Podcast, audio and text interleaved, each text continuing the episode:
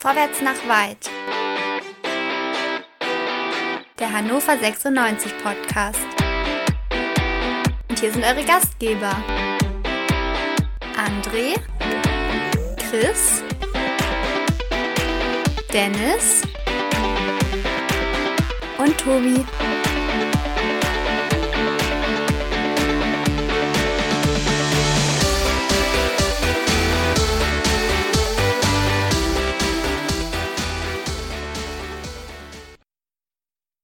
Liebe HörerInnen, herzlich willkommen zu einer neuen Ausgabe Vorwärts nach weit, dem 96 Podcast bei meinsportpodcast.de. Das erste Spiel lief nicht ganz so, wie wir uns das erträumt und auch vielleicht erhofft und erwartet haben. Aber es steht ein Heimspiel vor der Brust und es kommt niemand geringer als der FC St. Pauli. Ein Kader, der die besten Spieler verloren hat, aber wie es emotional um den Club bestellt ist, das werden wir heute natürlich erörtern. Ich darf mich ganz herzlich freuen, dass ihr wieder dabei seid. Mein Name ist Tobi, an meiner Seite Chris und André. Dennis ist im Urlaub. Und natürlich haben wir auch wieder einen Stargast, einen Fan des Gegners.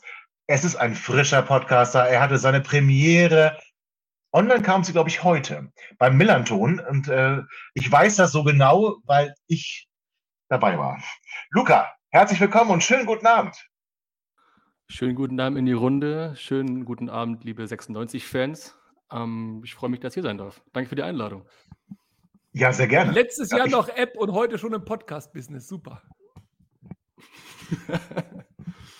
ja, ich muss dir eins sagen, Luca, er hat ähm, ganz viele flache Witze. Ganz viele flache Witze, ja. Das ist André. Ja, ja, ja. ja. Ich bin vorbereitet Schön. auf dich. so, wollen wir aber schauen auf St. Pauli. Luca, im letzten Jahr Herbstmeister. Und dann, ja. was ist passiert? Was, was, was lief denn da schief? Ich habe das Gefühl, rein persönlich, dass sich dann die Mannschaft ein bisschen zu überschätzt hat. Also überschätzt in dem Sinne, ja, wir sind erster Platz, hatten, glaube ich, vier Punkte Abstand auf Darmstadt, waren souverän auf Platz 1, also war eine tolle Hinrunde. Aber scheinbar mal gedacht hat, ja, wenn es so weitergeht, steigen wir auf, dann lass, lass uns mal das ist das Gerücht, was halt so kursiert, was wohl höchstwahrscheinlich wahr ist, dass man dann um die Aufstiegsprämien oder Prämienverhandlungen dann irgendwie nicht zufrieden war oder wie auch immer. Scheinbar war da irgendwas, irgendwas im Busch. Verstehen wir nicht. Ich meine, wenn du aufsteigen wollen würdest oder wenn du aufsteigst, dann bekommst du eh Prämien ohne Ende, kannst du im Endeffekt deinen Vertrag verlängern, kannst du eh mehr Gehalt bekommen. Also ich verstehe das Geldthema nicht. Also keine Ahnung. Vielleicht liegt es daran, vielleicht war es auch so, dass man dass man Timo Schulz ein bisschen, ich sag mal, in die Karten geschaut hat, weil es gibt ja dieses 4-4-2 mit Raute. Ich will dieses Wort Raute, das hat, das hat, das hat, so, einen, das hat so einen Ohrenkrebscharakter bei mir. Ich mag das Wort Raute gar nicht. Das kannst du. Ja, ich musste auch an Otto Rehagel denken, weißt du? Also, das ist so, so äh, weißt du, so 80er. Ja, also 4-4-2 mit Raute und Evalin meinte ja, wieso, wir sind in 2021 oder 2022, wir können doch Wort Raute sagen. Ich so, nee, also mit Raute sind hier die Nachbarn gemeint. Ähm, Ach, deswegen. deswegen. Halt, ah. Ja, ja. Ja, ja, ja. Deswegen ähm, finde ich es halt auch gut, dass Tim, unser Taktikexperte, auch im Millanton, mittlerweile gesagt hat, dass er hat äh, Kritik von der Mathematiker bekommen, das Raute, die Rautenformat, den Timo, Timo Schulz auflaufen lässt, ist äh, drachenförmig. Also es, äh, 4 für 2 mit Ja, es sind eigentlich, genau, zwei Dreiecke. So, genau. So, deswegen bin ich zufrieden, dass das Wort Raute nicht mehr erwähnen muss.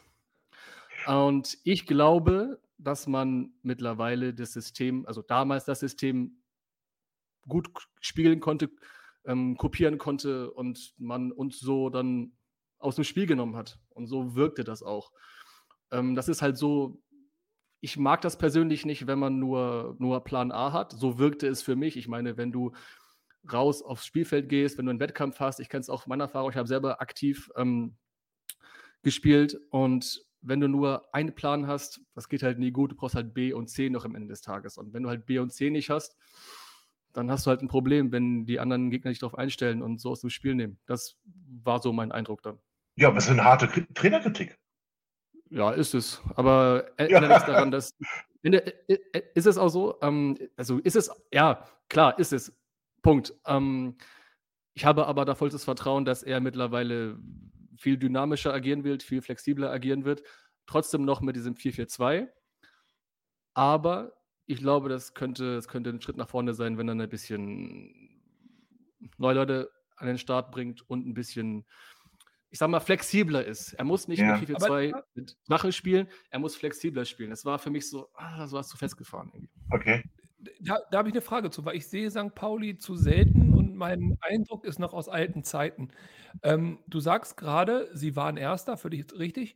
Und dann hattest du deine Trainerkritik jetzt losgeschossen. Und eben hast du aber auch gesagt, wenn er das aber in den Griff kriegt, kann es besser werden. Ist wirklich der Anspruch, besser zu sein als letzte Saison? Und ist das realistisch? Nicht, der Anspruch ist immer besser zu sein, aber ist das realistisch? Und war es letztes Jahr überhaupt realistisch aufzusteigen bei der starken zweiten Liga? Ja, war es. Ja, es war möglich Okay, dann ist die Trainerkritik völlig berechtigt. Ja, ja oh. also, ich, also ich wollte auch aufsteigen, ganz ehrlich. Ich habe nach elf Jahren keinen Bock mehr auf zweite Liga. Punkt. Ich wollte aufsteigen. Das ist halt eine, eine Diskussion, die führst du halt hier auf St. Pauli Ewigkeit. Das ist so ein 50-50-Ding. Du hast Lager 1, Lager 2. Lager 2 sagt so, ja, aber zweite Liga ist doch cool, wir passen doch da rein, das ist doch viel angenehmer und ist viel geiler. Hast du Hoffenheim nichts? Ja, kann sein, aber es ist scheiße. Liga 2 ist kacke. Und du kannst doch nicht einfach, also ich habe es noch nie wirklich gesehen, dass du Sport treibst, also Profisport, reden vom Profisport immerhin, dass du so ambitionslos bist. Das ist zum Kotzen manchmal wenn du die Diskussion führen musst mit, ja, aber Liga 2 ist doch cooler, wir passen doch eh wieder rein. Nee, ich will davon nichts hören, ich will aufsteigen, Ende. ey, Luca, ich bin, völlig, ich bin völlig, ey, Luca, ich bin völlig schockiert. Du warst, weißt du, du warst so lieb. Ja, du warst so lieb, so zurückhaltend, als du Moderator warst. Du haust hier einen raus. Luca, ja, mach weiter. Äh, herzlich willkommen. Ja, das ist die Diktatur von Pauli. Nein, Spaß. Ähm, ich muss aufpassen, was ich sage. Nein, ist es, nein, ist es nicht. Ich kann, ich kann sagen, was ich mag, weil das, ist, das halt genau so Themen, die sind halt, äh, also wenn du öfter St. Pauli-Podcasts hören würdest, dann würdest du es auch öfter hören, mein lieber Tobi. Okay, das ist jetzt, ja, okay. ja. Touché, touché. Ja, okay. Find, äh, darf ich da mal dazwischen grätschen? Äh, du beschreibst ja. ja. sehr gut, was du für eine Einstellung hast äh, zu Sport und zu Ambitionen.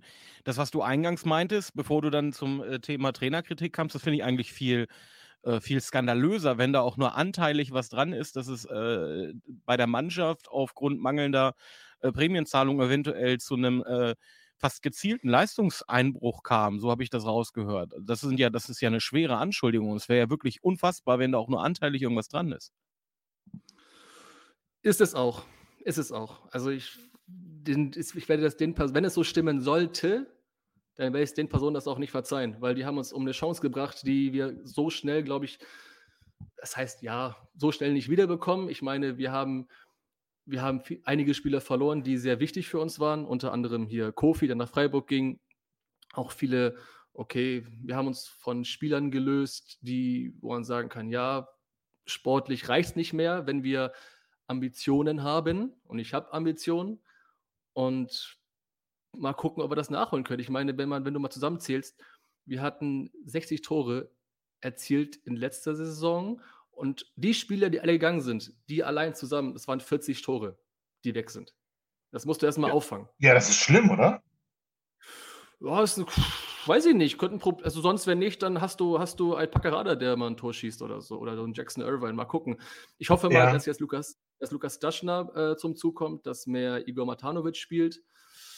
Jetzt mal gucken, was der Eggestein macht. Da wird Otto kam auch kurz zum Einsatz. Also bin mal gespannt. Ich, also, ich glaube, dass Igor endlich mal die Chance hat, ähm, da mal nach vorne zu kommen und mal zeigen, was er, was er hat. Aber nicht zu, drauf, zu sehr darauf verlassen, weil jetzt er offiziell ein Frankfurt-Spieler ist und noch an uns ausgeliehen ist für den Rest der Saison. Also wir dürfen auf ihn nicht bauen. Also wir müssen, wir müssen da noch ein paar andere Pfeile im Köcher haben. Und ich meine, du kannst halt ähm, Kofi nicht ersetzen und du kannst die legendäre Alpenkobra Buchstaben nicht, auch nicht äh, ersetzen.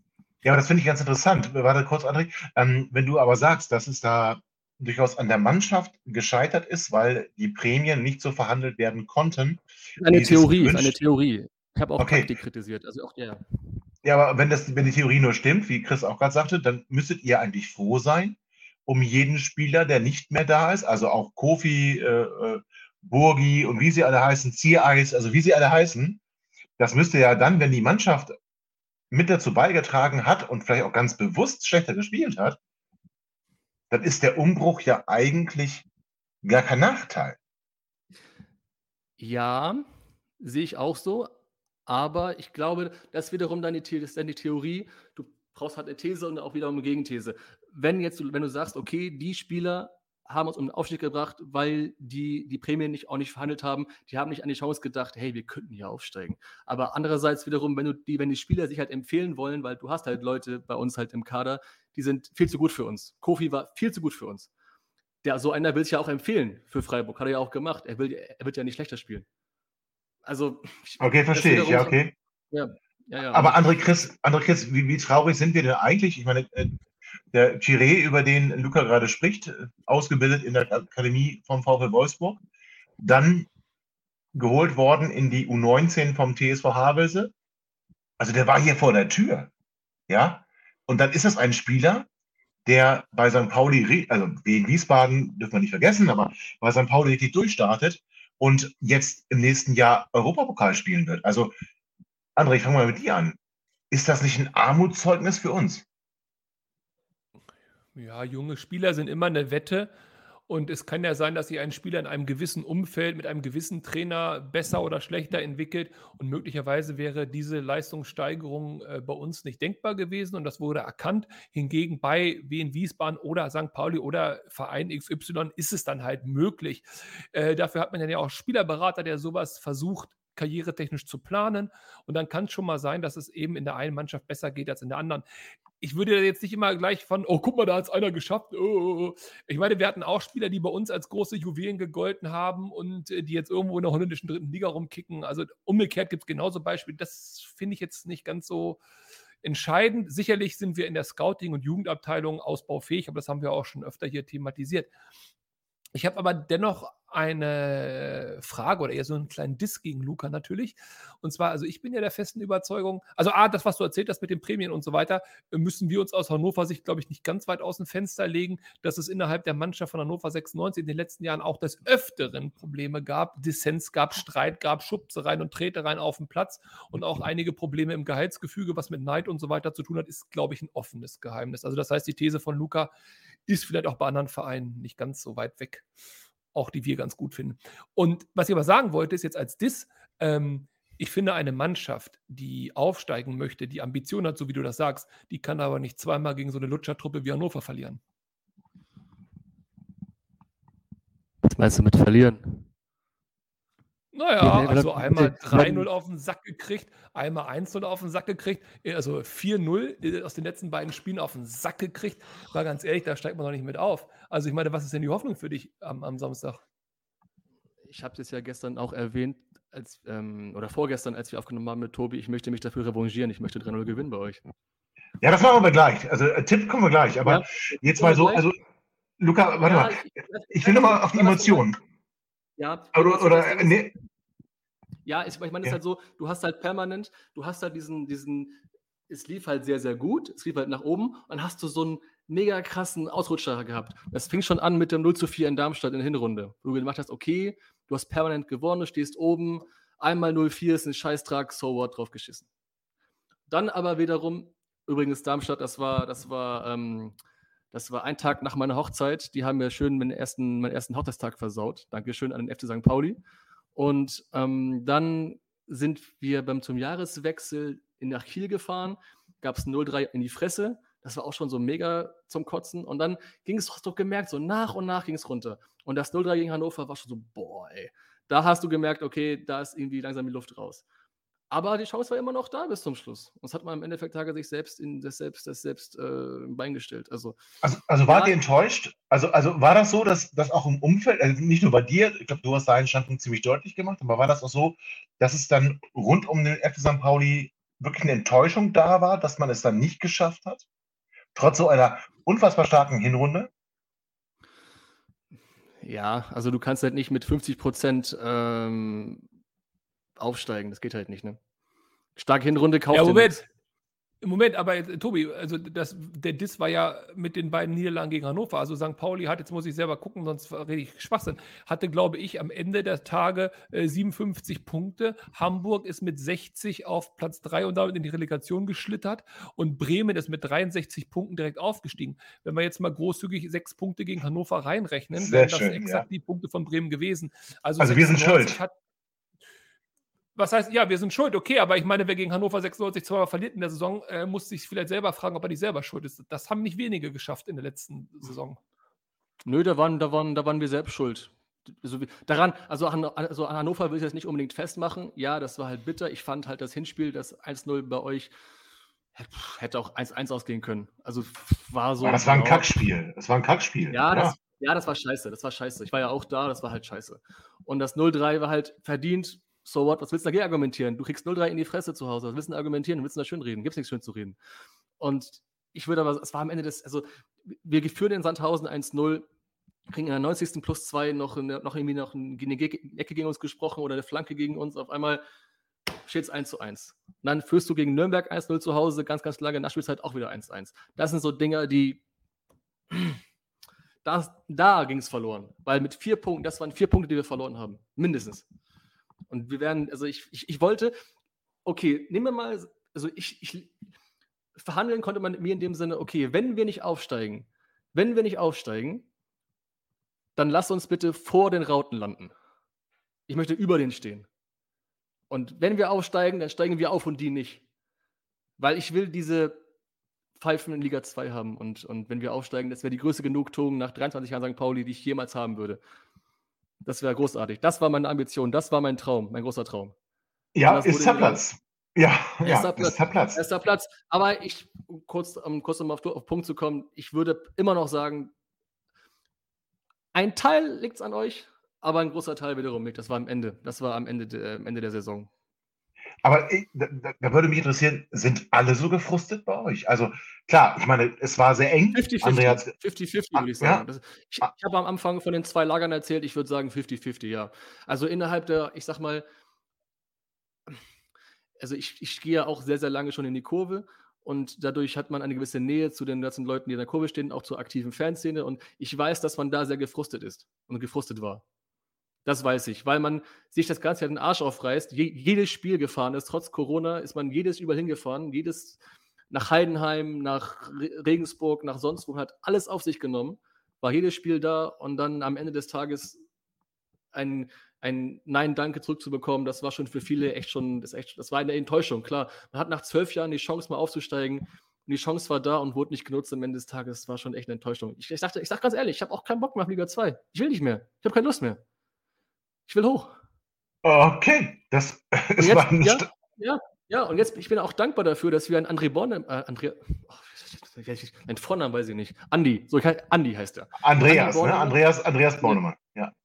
Ja, And, Andreas André, ich, ja, Andreas Bornemann, ich nenne mal Andi, so Don, Don Bornemann. Ist okay. So, weil, ja, die Mutter hat sich da einfach vertan, die sollte André heißen, wie jeder vernünftige Mensch. Aber Ach nee, ah, ja, schöne Vorlage, ja, schöne Vorlage, ja, ja, ja ich bin halt dankbar für ihn. Ich bin halt dankbar, dass wir ihn jetzt bekommen, dass wir ihn bekommen haben, weil er einen Anspruch, also er hat einen Anspruch an sich selbst, er möchte erfolgreich werden und hat auch, denke mal, den Verein auch verstanden und weiß, okay, und nach und nach können wir das, können, also er, er krempelt den Kader so um, dass wir nicht mehr diese Wohlfühloase haben. Weil es kotzt mich auch an, dass, es, was du, dass du Spieler hier hast, die zehn Jahre hier sind und, das, und du und das, das, das nichts reißen. Es ist so ein 50-50-Ding. Du dümpelst im Mittelfeld der Tabelle, Tabelle rum, wie letzten Jahre, so wie zum Beispiel ein, ein, ein Buchtmann zum Beispiel. Ich mag ihn sehr gerne. Ich mag ihn wirklich gern. Auch ein netter Kerl, oft wieder unterhalten. Er hat mir zum Geburtstag sein äh, Trikot geschenkt, auch mit Signaturen, Widmungen. Lieber Kerl, alles super, liebe Grüße an der Stelle. Ähm, aber du musst dich irgendwann von dem trennen, was dich nicht mehr reicht. Und du kannst halt nicht jedes Mal zum Spiel gehen und das Gefühl denken, ja, mal gucken, wie es wird. Äh, wir können, wir, wir werden ja eh verlieren, wenn nicht. Und wenn, und wenn wir verloren haben, es ist etwas, was ich zum Beispiel, wenn du sagen würdest, was ist das unsankt Paulianischste an dir, wenn es das Begriff, den Begriff überhaupt gibt, dann ist es, dass ich irgendwann nach einem 0 zu 4, nach einem 0 zu 3 und nochmal nach einem 0 zu 3 gegen Hannover die Schnauze voll habe und wenn die Spieler in die Kurve kommen, dann hat man nicht zu applaudieren. Wegen was denn? Ja, ich spiele einen Mut für nächstes, für nächstes Spiel, hier und da. Nee, die haben uns da vorne sind noch verarscht. Die verarschen mich doch. 0-3 in die Fresse, gegen Hannover, gegen Kiel, wie auch immer. Ich muss nicht applaudieren. Dazu sollte man jetzt vielleicht darauf hinweisen, dass äh, hinter Luca äh, sehe ich Boxhandschuhe. Ähm, und auf der anderen Seite sehe ich, also da sind schwere Schäden an der Wand, würde ich sagen. Also du scheinst wirklich gefrustet zu sein. Ja, wir sind hier auf St. Pauli, das ist eine arme Gegend, Mann. Aber wir haben nur Hunger und Hoffnung, mehr haben wir nicht. Nein, Spaß. Ich, ich bin begeistert. Also, Luca, du, also wirklich, ich hoffe, dass ganz, Streich viele. 96, äh, Streich St. Pauli und Füg 96 ein, genau, das war sein letztes Jahr. Ja, ja. Nur, dass wir völlig weit weg vom Aufstieg waren. Aber die ganze Scheiße mit Liga 2 erzähle ich ja auch seit Jahren. Ich will einfach weg. Ich will einfach lieber gegen Hoffenheim dahin dümpeln, als gegen Sandhausen. Verdammte Scheiße. Also ich hoffe aber, dass ganz viele Millanton-Hörer jetzt auch zuhören. Also die erleben dich von einer ganz, ganz neuen Seite, Luca. Es ist ja unfassbar. Ja, und das meine ich halt wiederum auch, dass du dich mit Spielern irgendwann trennen musst und nicht mehr dieses Mittelfeld, diese Wohlfühloase. Das ist halt St. Pauli irgendwann geworden. Das hat auch, glaube ich, unser Präsident, glaube ich, mal erzählt vor einer Weile. Der war auch in einem Podcast irgendwo zu Gast. Da hat er es auch gesagt. Wie willst du denn Spieler, die eine gewisse Ambition oder einen Ja. Anspruch an sich haben, was zu erreichen, wie willst du den St. Pauli verkaufen? Ja, tolle Fankultur, super Gegend, wir haben unsere Identität, wir stehen für Werte, ist doch alles okay. Ich, ich trage Scheiß Wetter. Scheiß Wetter. ja. eine Identität in Sachen, Sachen Politik und sowas, alles schön und gut, trage ich alles mit. Aber wie willst du denen das Sportliche verkaufen? Das kannst du halt dann nicht. Und irgendwann Ja, musst du halt ein, und mit irgendwann muss ein Mann haben, der alles umkrempelt. Und der Schalter ist jetzt endlich gefallen. Und ich hoffe, dass das endlich mal was wird. Chance ist da. Junge, neu, neue junge Spieler. Mal gucken, wie es wird. Ich bin echt gespannt. Aber dafür müssen wir erstmal in die Saison reinkommen. Und ähm, das werden wir jetzt am besten mit einem 3-0 in Hannover. So, okay, jetzt kommen wir nämlich genau zum, zum Entscheidenden, Luca. Also du äh, hast es ja schon mehrfach wiederholt. Also dein Tipp ist wirklich 3 zu 0, also 0 zu 3, 3-0 Sieg für St. Pauli. Ich möchte, ich möchte das 0 zu 3 vom Rückspiel gerne ausbalanciert haben. Okay, das Dann bin ich, dann bin ich, mit mir im Reinen. ja, Und wirst du nicht gesagt- sein. Und, Ja, und du hast gesagt, und, und, und du hast gesagt, beim Jetzt wiederhol's 3-0, wenn nicht. Ja, jetzt wiederhol's nicht. ja, dann kriegst du was von mir. Ja, das habe ich gesagt. Das, jetzt, das Ja, ist ja. gerade wichtig. Könnt, könntest du noch mal ganz kurz das deutlich machen? Ja, Luca, komm, hau raus. also, es, also im Grunde ist das so, ich habe halt gesagt, also, also erstmal fängt es damit an, dass Tobi meinte, ihr gewinnt 3 zu 1. Da war ich schon So. erstmal so, boah. Da war ich schon so, uff. Das hat erstmal gesessen. Dann meinte ich, ja, okay, alles klar. Dann möchte ich ein 3 zu 0 haben. Und dann meinte er, als ob es vollkommen ut- utopisch wäre, als, So. hätte ich, als, als hätte ich die Mutter von Zieler beleidigt. Ja, Ohne, ohne und ja, wenn das vorkommt, wenn das vorkommt, dann kriegst du was, so, dann kriegst du was von mir. Gar nicht erwähnt was. Das heißt, ich kann mir wohl was wünschen, oder? ja. Naja, gut, okay. Bis zu einem gewissen Rahmen vielleicht, ja. Aber Also, Tobi, du willst nicht wieder Mitglied bei Braunschweig werden, oder? ja, das hatten wir auch schon. Das, äh, du hast Millanton nicht gehört. Ja, äh, Schande Luca? über dich, André. Luca, du könntest dir wünschen, dass André endlich seine Tasse kriegt. Ach Gott, nee, das äh, muss schon, muss schon ein Luca-Wunsch sein. Ja, das ist so ein Insider-Luca. Wir haben so, wir haben so Tassen aufgelegt. Alle, alle, alle Hosts haben die Tassen, nur André nicht. Ich muss dazu aber sagen, wir hatten ein Treffen bei mir zu Hause und André kam nicht. Ja, also das muss ich, fairerweise muss ich das ergänzen. Okay, du sagst 3-0 für St. Pauli. Ähm, dann würde ich von dir, weil ich das von jedem unserer Gäste erfragen werde, gerne wissen, auf welchem Platz landet St. Pauli am Ende der Saison? Also ich sag dir ganz ehrlich, mein Anspruch, mein Oha. Anspruch ist Top 6. Mindestens, da musst du hin. Da musst du auf jeden Fall hin. Ich mein persönlicher Wunsch, mein persönlicher Wunsch, ich möchte auf Platz 2. Platz 2. Okay. Platz 2, Platz 2. Vor dem HSV, Ja. vor, also, Haupt, also auch wenn es, Ja. nicht, wenn es nichts, das ist, das ist mein erster Wunsch. Wunsch 2 ist, wir landen vor dem HSV, weil die haben es echt verdient. Dass am Ende der Saison, letzte Saison noch vorbeigezogen haben, das ist echt eine Frechheit. Okay, ich habe Platz 2 notiert. Das heißt, die Aufsteiger für dich sind neben dem FC St. Pauli?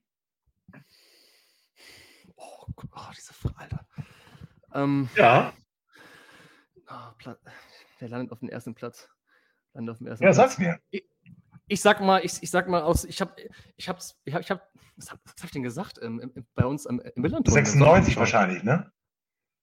Nee, ich glaube, irgendwas mit Hasen. Ich glaube, nee, oh, was weiß ich gar nicht mehr. Ich, ich sag einfach mal, weil die es jetzt mit 5-0 gemacht haben, Paderborn.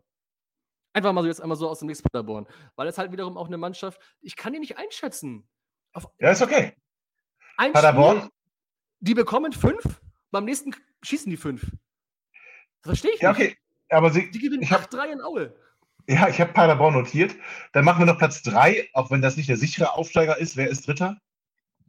Ich sag mal, der HSV, damit wir in die Ah. Redaktion kommen und demütigt werden und nicht aufsteigen und ich erst ein heulenden Gesichter sehe und alle heulenden HSV-Fans in meine Insta-Story packen kann, weil mich das an Freude so erfüllt, dass sie heulen. Okay, ich bin also schwer begeistert. Äh, Luca, das war's leider schon. Aber ganz sicher wirst du nicht das letzte Mal hier gewesen sein. Und ich kann nur sagen, ja, auf jeden Fall. Und ich glaube, also mit dir bräuchte der Millanton ein Quick and Dirty. Weil wenn jemand dirty ist, dann bist du das. Und ähm, also ganz im, ja, ganz im Ernst, also wenn Mike zuhört, ne, ihr braucht ein Quick and Dirty. Und dann ist Luca auf jeden Fall dabei. Das, das muss so sein. Erstmal gute Besserung an Mike, der ist Corona-positiv seit zwei Tagen. Liebe Grüße an der Stelle, lieber Mike. Und ja, du hast es gehört. Ich werde ich werd dich nochmal ähm, noch mal kontaktieren diesbezüglich. Und Kontaktiere ihn. Übrigens, und übrigens, es wird jetzt am Dienstag, es wird das Millanton live aufgenommen ähm, im Stadion.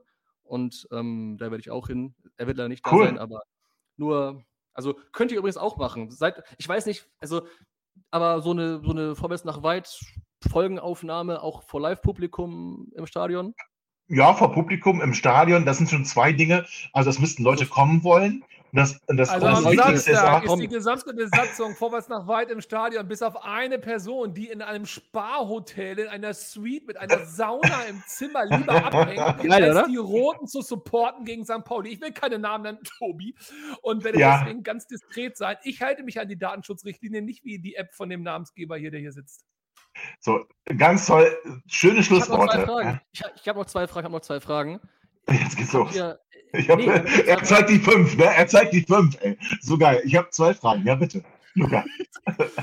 ich habe ich hab noch zwei, und zwar, ist euer Stadion wirklich dieser Name, der, der auf der auf der Homepage zu sehen ist, dieses Heinz Klar. sonst was? Heinz von Heiden ist ein super äh, Spieler von 96, Aufstiegshelden, alles Mögliche. Echt jetzt? Nein, nein, ist er nicht. Das ist eine scheiß Baufirma. Scheiß Baufirma. Oh Mann, ey, ich habe es ja gerade echt geglaubt. Aber ähm, Cool. Genau, Platz, Frage 2. Frage zwei.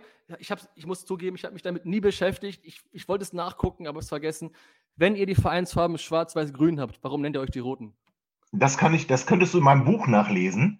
Aber, äh, Luca, das liegt, darin ist auch der Hass begründet zwischen Arminia und 96. Die Farben wurden damals von der Stadt zugelost und die 96er bekamen Rot und Arminia bekam Blau. Und deswegen sind wir die Roten und Arminia Hannover die Blauen. Ich habe dich ja noch gefragt, glaube ich, in der Folge sogar bei der Aufnahme. aber ich hab's äh, ignoriert. Wie dein, wie dein, wie dein Ja. Buch heißt. Du hast ignoriert, also du willst mein Geld nicht, oder? Ähm, du kannst es gerne kaufen, ich schicke dir privat einen, einen Link zu Amazon. Ja, bitte, bitte. Ich bin in Sammlung, ich bin auch in Es heißt geboren, geboren, geboren als Roter, warum wir Hannover 96 lieben, so heißt es. Das hat doch, das hat doch Tobias Krause geschrieben, nicht du. Ja, sehr schön. Okay, gut. Also jetzt, jetzt muss ich kurz, jetzt hake ich hier ein. So, Luca, toll, dass du da warst. Es war ein mega Spaß. Also ganz im Ernst, richtig Jetzt cool. die Finanzämter zuhören, macht da jetzt, Und-. Und, und ihr braucht ein Quick and Dirty. Das ist ganz, ganz, ganz, ganz sicher. Luca, ich wünsche dir eine tolle, eine tolle Anreise, eine noch viel schönere Auswärtsfahrt ohne Punkte. Und wir hören uns ja eh wieder, Luca. Am Montag haben wir gesagt, ne? Am Montag nehmen wir das nach dem Spielformat auf an die 96-Fans, die das noch nicht kennen. Wir nehmen einmal, ähm, wir St. Pauli-Fans, nehmen, ein, nehmen mit einem Fan von dem Gastverein oder mit, wo wir halt spielen, ein Gespräch vor dem Spiel und nach dem Spiel auf. Tobi ist zu Gast. Vor dem Spiel haben wir schon aufgenommen. Kam vorgestern Abend, nee, gestern Nee, Abend da- online. gestern- gestern Abend ja. online, Entschuldigung. Genau. Und Montag, Montagabend nehmen wir dann ähm, das Nachspielformat auf, mal gucken, wie, ob, ähm, wie die Emotionen dann da sind. Bisschen nach zwei Tagen nach dem Spiel, bisschen entspannter, glaube ich, aber ich glaube, wenn wir erstmal in Rage reden, je nachdem, wer verliert, Hannover, Du? wird das dann. Ach, ach komm, ja. Also, Aber ich muss sagen, ich, ich bereue jetzt auch, dass ich nicht im Stadion bin. Ich hätte dich gerne getroffen. Aber das machen wir im Rückspiel. Das machen wir im Rückspiel. Rückspiel, Rückspiel, wieder, wenn irgendwas ist, wenn ihr da seid, meldet euch gerne. 100 Seid gerne Prozent. eingeladen. 100 Prozent, Luca. Also vielen, vielen herzlichen Dank für deinen Besuch. Ähm, Was mindest du nochmal? 20 Minuten? Halbe Stunde haben wir jetzt gemacht, Digi. ja, was soll ich sagen, Alter? Du, du quatsch die ganze Zeit. Was soll ich sagen, du? Du bist ja Er hat nicht, uns du bist ja nicht. eingeladen, jetzt einmal nett, er hat uns eingeladen zum Rückspiel. Schön, dieser Weintheke auf der VIP-Tribüne. Ich sehe mich da schon sitzen. Helmut. Ich bin da. Ich freue mich sehr. Ich danke dir. Der hat eingeladen. Na, Luca, Luca. hast du es eben nicht mitbekommen? Er hat uns Achso, alle eingeladen. Luca hat uns eingeladen. Okay, geil. hallo. Ja, Ja, ihr könnt gerne die. Tasse mit und auf meine Aufkleber. Zwar nicht auf die Haupttribüne, aber wir haben eine nette äh, Weinbar an der Gegengrade. Voll geil. so, da, Absolut. da wollen wir hin. Da, wollen Da wir hast du recht. Luca, Also, Luca. Komm gut nach Hannover, komm noch viel besser zurück nach Hamburg. Vielen Dank für deinen Besuch. Danke. Vielen Es die war wirklich- War das war ein geil. Fest. Äh, absolut, absolutes Fest. Luca, ne? Hau rein. Hau rein. Ciao, ciao. Ciao. Und liebe HörerInnen, das war Luca, der Fan vom SC St. Pauli. Und ich muss sagen, das war Bombe. Und jetzt hört ihr aber ein wenig gedämpfter, ein wenig seriöser die Analyse zum FC St. Pauli von unserem Fußballlehrer Alexander Kiene nach einer kurzen Pause. Ja, herzlich willkommen zum zweiten Teil von Kiene Kompakt, unserer Taktikanalyse von unserem Fußballlehrer Alexander Kiene. Lautern hast du schon gut analysiert, Alex. Ähm, zu gut, wenn man so will. Sie haben dir noch nicht zugehört. Ja, du hast auf die Standardstärke hingewiesen und was passiert? Wir verlieren so ein Spiel durch eine Standardsituation. Hätte man mal auf dich gehört. Aber schönen guten Abend, Alex. Wie geht es dir? Ja, hallo Tobi, guten Abend. Mir geht es sehr gut. Ich hoffe dir auch. Und ja, danke. Ja, wir, wir können uns mit Sicherheit äh, auf äh, das Heimspiel am Wochenende gegen St. Pauli freuen. Ja, das werden wir sehen, ob wir uns darauf freuen. Also freuen können wir uns, ob uns hinterher auch noch freuen, das sehen wir dann. Aber du wirst uns jetzt auf jeden Fall wieder fachkompetent unseren kommenden Gegner präsentieren und analysieren. Und ähm, Alex, dann würde ich sagen, fangen wir doch gleich mal an. Die Ausgangssituation und ich übergebe dir natürlich wieder in aller Kompetenz das Wort. Danke, Tobi. Ja, ich denke, dass wir uns äh, auf ein intensives und offensiv ausgerichtetes erstes Heimspiel von Hannover 96 freuen können, weil beide Mannschaften, insbesondere auch beide Trainer, eine ähnliche Spielanlage und Herangehensweise bevorzugen, sowohl was die Spielprinzipien betrifft, als auch insgesamt die Systematik. Beide Mannschaften haben ja auch im ersten Saisonspiel aus einem 4-4-2 mit Raute agiert und von daher dürfen wir sehr gespannt sein, welche Mannschaft sich mit dieser Systematik und auch insgesamt von der Spielanlage am Wochenende durchsetzen wird.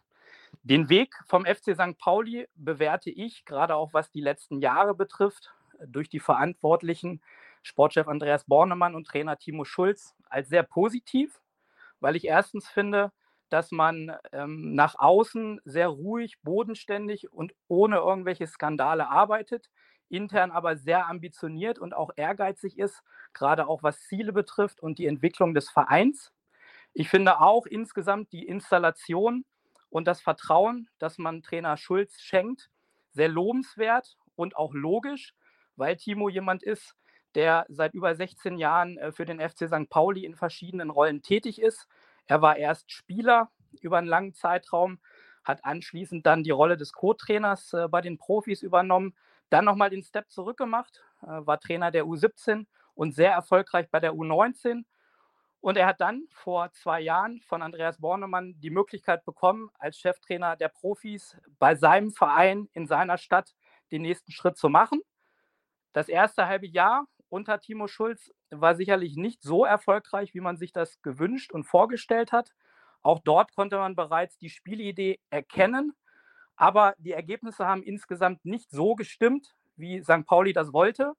Und dann ist ja der normale Reflex im Profifußball immer, dass man möglicherweise den Trainer wechselt und auf eine erfahrenere Lösung setzt.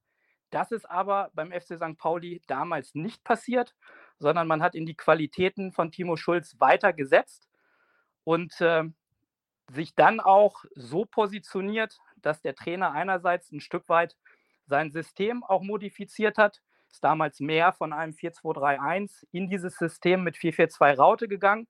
Und man hat gemeinsam, äh, Bornemann und Schulz, gemeinsam probiert, den Kader zielgerichtet nochmal zu verstärken. Man hat damals Spieler wie Burgstaller und Mamouche als Puzzleteile dazugeholt, sodass St. Pauli damals eine sehr erfolgreiche Rückrunde 2021 gespielt hat und daran dann auch in der vergangenen Saison anknüpfen konnte. Man ist dann ja auch wieder mit einigen Veränderungen im Kader Herbstmeister 2021 geworden. Und dann war natürlich die Hoffnung im Verein und auch bei den Verantwortlichen groß, dass man möglicherweise diesen großen Sprung, den Aufstieg in die Bundesliga packen kann. Das ist der Mannschaft von Timo Schulz dann leider in den letzten Monaten nicht geglückt. Da ist äh, schon so ein bisschen die Puste dann weggeblieben und man konnte insgesamt nicht mehr an die erfolgreichen Ergebnisse der Hinrunde anknüpfen. Trotzdem finde ich, dass über die zwei Jahre gesehen ein klarer Weg von der Spielphilosophie und auch insgesamt von der Kaderstruktur zu erkennen ist. Man setzt immer wieder auf junge, hungrige Spieler, die man einerseits von extern dazu holt, meist auch ablösefrei. Und man versucht auch Spieler aus der eigenen Akademie nach oben zu führen und in die Profimannschaft zu integrieren. Die beiden besten Beispiele dafür sind sicherlich Daniel Kofi Chiré, den ich damals noch beim TSV Havelse selber trainieren durfte und auch die ersten Schritte im Herrenbereich begleiten durfte. Kofi ist dann ja, nachdem er sich in Havelse sehr gut entwickelt hat, zu Wien Wiesbaden gegangen und anschließend zum FC St. Pauli, hat dort letztes Jahr eine überragende Rolle als Spielmacher gespielt und ist jetzt Nationalspieler von Ghana geworden und auch zum SC Freiburg transferiert worden für, glaube ich, viereinhalb Millionen. Und das zweite Beispiel ist Finn Ole Becker, der den Sprung aus der eigenen Akademie nach oben gepackt hat, sich auch in der Profimannschaft sehr gut entwickelt hat und jetzt nach Hoffenheim gewechselt ist. Das sind natürlich auch Beispiele, die zeigen, dass das irgendwo auch ähm, natürlich der Weg des FC St. Pauli ist, diese Spieler auszubilden und wenn sie dann wirklich performen, dass sie dann möglicherweise verkauft werden und bei anderen Vereinen die nächsten Schritte machen. Das ist eine klare Strategie, auch Transfererlöse zu erzielen. Und da finde ich, dass äh, Andreas Bornemann in Verbindung mit Timo Schulz in der letzten Zeit einen sehr erfolgreichen Job gemacht haben. Die aktuelle Vorbereitung auf äh, die jetzt laufende Saison war auch wieder dadurch bestimmt, dass man ein Stück weit auch einen Neuaufbau gestalten musste. Es hat einen sehr großen Aderlass im Kader gegeben. Insgesamt haben zwölf Spieler den Verein verlassen, darunter mit Chiré und Burgstaller die Spieler, die insgesamt über 60 Prozent der Tore erzielt haben.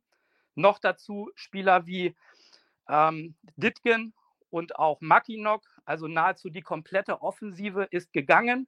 Auch Abwehrchef Philipp Ziereis ist nach Österreich gewechselt, sodass es schon die Aufgabe von Bornemann und Schulz war, neue Spieler für das Kollektiv zu finden. Und dementsprechend war insgesamt die Vorbereitung dadurch geprägt, dass man diese Spieler dann auch integrieren musste, dass man auch gucken musste, äh, wie können wir den Kader für die neue Saison gestalten, wie können wir das Puzzle wieder so zusammensetzen, dass es erfolgreich wird. Und dementsprechend war die Vorbereitung insgesamt sehr durchwachsen, auch von den Ergebnissen. Timo Schulz hätte sicherlich gerne mehr Zeit gehabt. Und man war letzte Woche vor dem Saisonstart sicherlich in der Fragestellung, wo steht der FC St. Pauli? Das erste Spiel gegen Nürnberg hat gezeigt, dass man erfolgreich gestartet ist mit dem 3 zu 2, dass man vor allen Dingen in der Offensive sehr effizient war, dass man aber auch Defizite in der Defensive gezeigt hat und dass Nürnberg über die 90 Minuten insgesamt die reifere Mannschaft war und auch viele Möglichkeiten sich erspielen konnte. Trotzdem hat St. Pauli geschafft, dieses Spiel über die Runden zu bringen. Und, und da können wir wieder auch rückblickend auf das Spiel gegen Kaiserslautern kommen, der Dosenöffner im Spiel in der letzten Woche war die Standardsituation zum 1-0, wo Paccarada den Freistoß auf Irvine schießt und St. Pauli durch ein sehr schönes Kopfballtor in Führung geht und dadurch dann auch das Spiel in die eigene Richtung gebracht hat. St. Pauli kommt also mit drei Punkten nach Hannover. Der Druck und aus meiner Sicht insgesamt aufgrund der Kaderstärke auch die Favoritenstellung liegt bei Hannover 96. Aber natürlich wird der FC St. Pauli auch hier ambitioniert auftreten, um ein Stück weit den ersten Sieg zu vergolden und um auch punktemäßig etwas mitzunehmen. Sie haben aus der letzten Saison auf jeden Fall noch etwas gut zu machen gegen Hannover 96, weil äh, 96 beide Spiele gewonnen hat und dadurch natürlich auch ein Stück weit dazu beigetragen hat, dass St. Pauli den Aufstieg nicht geschafft hat. Ja, wir dürfen gespannt sein, wie es am Samstag ausgeht. Ja, und bevor du uns sagst, wie wir St. Pauli erwarten dürfen, würde ich gerne nochmal, weil wann hat man mal die Chance, mit einem Ex-Trainer eines äh, dann doch sehr erfolgreich weitergebildeten Spielers zu sprechen. Äh, ganz kurz, hast du dem Kofi diese Entwicklung zugetraut, als du ihn damals trainiert hast? Ja, man konnte damals beim TSV Havelse schon sehen, dass Kofi ein sehr großes Potenzial besitzt. Er ist ja damals äh, aus Wolfsburg, ähm, aus dem NLZ des VfL Wolfsburg zu uns gekommen, ähm, hatte dann aber auch Pech, einen Kreuzbandriss ähm, in der, in der A-Jugend noch. Ähm, und ja, zunächst mal ging es für uns damals darum, ihn wieder ein Stück weit äh, auf den Weg zu bringen, ihn fit zu machen und dann auch zu entwickeln.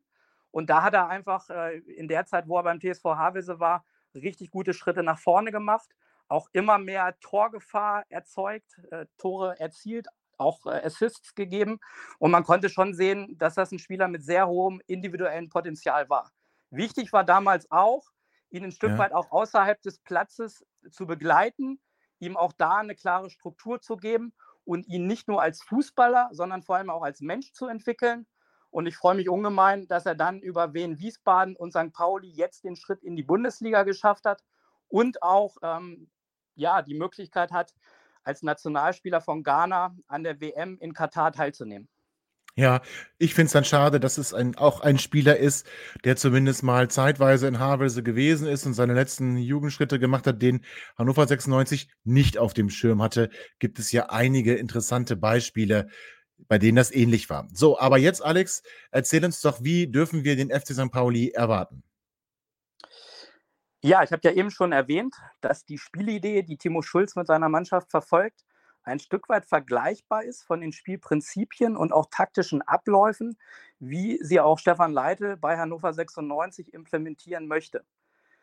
Auch die Systematik war in den vergangenen anderthalb Jahren und auch im ersten Spiel gegen Nürnberg vorzugsweise dieses System mit 4-4-2 Raute. Und wir dürfen schon insgesamt einen FC St. Pauli erwarten, der offensiv, mutig und auch sehr zielstrebig versuchen wird, in Hannover aufzutreten. Ich denke, dass Schulz auch bei dieser Systematik bleiben wird, weil dieses System sich erfolgreich dann auch implementiert hat. Natürlich kann es auch immer mal wieder im Spiel dynamische Prozesse geben. Letzte Woche gegen Nürnberg äh, hat St. Pauli beispielsweise innerhalb des Spiels auch mal auf ein flaches 4-4-2 gestellt. Sie haben auch in der letzten Saison mal ähm, aus einer dynamischen Dreierkette aufgebaut oder auch mal ähm, in der Arbeit gegen den Ball, wenn sie geführt haben, den Sechser hinten reingezogen, sodass es dann ein Spiel mit Fünferkette war. Also das sind einfach Prozesse, die sich auch im Spiel je nach Gegner und je nach Spielsituation ergeben können. Aber nochmal, ansonsten wird St. Pauli das spielen, was sie auszeichnet. Und das ist dieses sehr kompakte System mit Raute. Gegen den Ball bedeutet das, dass sie aus dieser Raute und auch mit den zwei Stürmern immer wieder auch versuchen wollen, aktiv und sehr aggressiv zu verteidigen. Es ist eine klare Aufteilung erkennbar in einem sogenannten 5 plus 5. Das heißt, man hat fünf Spieler, nämlich die Viererkette und den Sechser, die mehr in der tiefen Staffelung und auch Sicherung sind. Und man hat die anderen fünf Spieler, nämlich die beiden Achter, den Zehner und die beiden Stürmer, die versuchen, nach vorne zu verteidigen, mit dem Ziel, hohe Ballgewinne zu generieren. Man hat gegen Nürnberg klar gesehen, dass immer wieder auch ein Wechsel zwischen einem Angriffspressing und Mittelfeldpressing stattgefunden hat. Das heißt, St. Pauli hat vor allem in der Anfangsphase in den ersten 15 Minuten sehr hoch gepresst, versucht Nürnberg unter Druck zu setzen. Danach hat man sich ein Stück weit mehr zurückgezogen. Das ist für mich auch völlig normal im ähm, aktuellen Fußball weil man natürlich auch nicht über 90 Minuten dieses Tempo und diese Intensität im hohen Pressing gehen kann, sondern man macht das in Wellen. Und so hat es äh, St. Pauli auch letzte Woche praktiziert. Letzter wichtiger Aspekt in ihrer äh, Arbeit gegen den Ball ist dann natürlich auch das Gegenpressing, was sie äh, sehr aktiv in den entsprechenden Räumen machen, um Bälle zurückzuerobern und dann auch zu nutzen, dass der Gegner nicht geordnet ist. Und so war es auch bei einem der Tore, dass sie das geschafft haben und dann sehr schnell und zielstrebig nach vorne gekommen sind, um dann auch ähm, ja, das einfach zu nutzen äh, und Torgefahr zu kreieren. Probleme sehe ich dann auf sie zukommen, wenn man es schafft, als Gegner diese ersten fünf Spieler zu überspielen, weil ich dann denke, dass in den Räumen vor der Viererkette, insbesondere auch in den Räumen neben dem Sechser, Möglichkeiten da sind, die man bespielen kann. Und dann hat man letzte Woche auch gesehen, dass die Viererkette dann insgesamt auch in der Absicherung und Staffelung Probleme kriegen kann. Mit Ball erwarte ich einen FC St. Pauli, der auf jeden Fall versucht, Fußball zu spielen. Das heißt, sie wollen von hinten rausspielen, über den Torwart mit der Viererkette und auch dem Sechser. Sie wollen flach rauskombinieren äh, und immer wieder es auch dann schaffen, von Zone zu Zone Fußball zu spielen. Äh, natürlich auch dann über viele vertikale Pässe in die Tiefe. Ähm, Auffällig war insgesamt, dass sie über den ganzen Platz immer wieder versuchen, Dreiecke aufzubauen. Das ist natürlich in dieser Systematik 442 Raute auch sehr gut möglich. Und dass sie dann über diese Dreiecksbildung ähm, Passkombinationen, Doppelpässe, Steilklatschaktionen ziehen wollen, um dann zielgerichtet auch nach vorne zu kommen. Ein weiteres taktisches Mittel war noch, ähm, auch immer wieder aus der Raute mit Spielverlagerung zu arbeiten, um dann einen der beiden Außenspieler mitzunehmen, insbesondere über die linke Seite, über Paccarada, der als Schienenspieler sehr viele Aktionen auch nach vorne initiiert hat, ist das immer wieder gut gelungen. Und dann geht es natürlich darum, für diese Spieler wie Paccarada über den Flügel äh, Flanken in die Box zu bringen. Und da haben sie dann mit den beiden Stürmern und auch den nachrückenden Mittelfeldspielern meistens vier, manchmal sogar fünf Spieler in der Box, die daraus Kapital schlagen wollen und können. Der Dosenöffner im Spiel gegen den ersten FC Nürnberg war ganz klar die Standardsituation zum 1-0. Von daher kann sich 96 auch wieder auf einen Gegner einstellen, der Qualität bei Standards hat. Zum einen bei den Schützen mit Paccarada und Hartl und zum anderen auch im Zentrum mit Irvine, mit den beiden Innenverteidigern und auch insgesamt mit äh, den beiden Stürmern. Äh, das heißt, auch da musst du einfach zum einen sehr konsequent am Mann sein und mitgehen und die Dinge dann auch verteidigen und du musst natürlich auch die Positionen, die eingeteilt sind, einhalten, darfst sie nicht verlassen und musst insgesamt als Mannschaft, aber auch als einzelner Spieler alles dafür tun, das eigene Tor mit allen Mitteln zu verteidigen. Ja, jetzt hast du ja quasi schon angefangen, die Analyse, was 96 vielleicht dagegen machen muss. Das klingt so ein bisschen ähnlich. Also das, was du gerade über den FC St. Pauli sagst, erinnert mich an das, was ja auch eigentlich Stefan Leitels äh, Spielstil ist. Haben wir ja auch schon drüber gesprochen. Das heißt, was, was muss 96 genau machen am Samstag? Ja, erstmal glaube ich, und das ist ja in der Analyse von St. Pauli auch ein Stück weit rausgekommen, dass ein anderes Spiel auf 96 zukommt als noch letzte Woche gegen Kaiserslautern, weil ich schon insgesamt St. Pauli äh, offensiver, mutiger äh, und auch von den Spielprinzipien ähnlicher erwarte. Ähm, also so wie es 96 macht. Lautern hat ja letzte Woche sehr kompakt, äh, sehr aggressiv, tief gestanden äh, und auch insbesondere über eine hohe Physis äh, versucht 96 den Schneid abzukaufen. Diese Physis und auch diese defensive Kompaktheit ist aus meiner Sicht beim FC St. Pauli nicht so ausgeprägt. Nichtsdestotrotz ähm, wird auch St. Pauli versuchen, aggressiv 96 zu bearbeiten. Und von daher geht es für 96 natürlich im ersten Schritt, gerade auch in einem Heimspiel, was man gewinnen möchte, darum, die Basics auf den Platz zu bringen und dagegen zu halten und von der ersten Minute an sehr präsent zu sein. Ich habe in dieser Woche, gerade auch in den Medien, sehr viel darüber gelesen, dass 96 ekliger werden muss. Das ist ein Stück weit richtig, weil du natürlich in der zweiten Liga viele Gegner so wie Lautern haben wirst, die versuchen werden, 96 aggressiv den Schneid abzukaufen, gerade weil 96 aus meiner Sicht auch einen spielerisch starken Kader hat. Und deswegen musst du dagegen halten. Deswegen musst du auch gerade jetzt gegen St. Pauli in den ersten 15 bis 20 Minuten Zeichen setzen. Ich kann mir noch gut an die Szene von letzter Woche erinnern, wo Erik Dorm an der Seitenlinie die Grätsche angesetzt hat und dadurch auch der eigenen Mannschaft, dem Gegner und äh, den Fans signalisiert hat, hey, wir sind da, wir sind hierher im Haus und wir wollen das Spiel in unsere Richtung bringen. Ähm, und solche Situationen tragen insgesamt dazu bei, dass man natürlich auch äh, ja, Präsenz dokumentiert und solche Dinge muss 96 auf jeden Fall auch mit in die Waagschale am Wochenende werfen. Ich denke aber auch, dass die Analyse des Spiels gegen Kaiserslautern gezeigt hat, dass nur Basics und nur Mentalität nicht ausreichen, sondern du musst auch besser Fußball spielen, als man es letzte Woche getan hat. Und damit meine ich, dass sicherlich in diesem ersten Spiel in allen Mannschaftsteilen auch noch Verbesserungspunkte zu erkennen waren.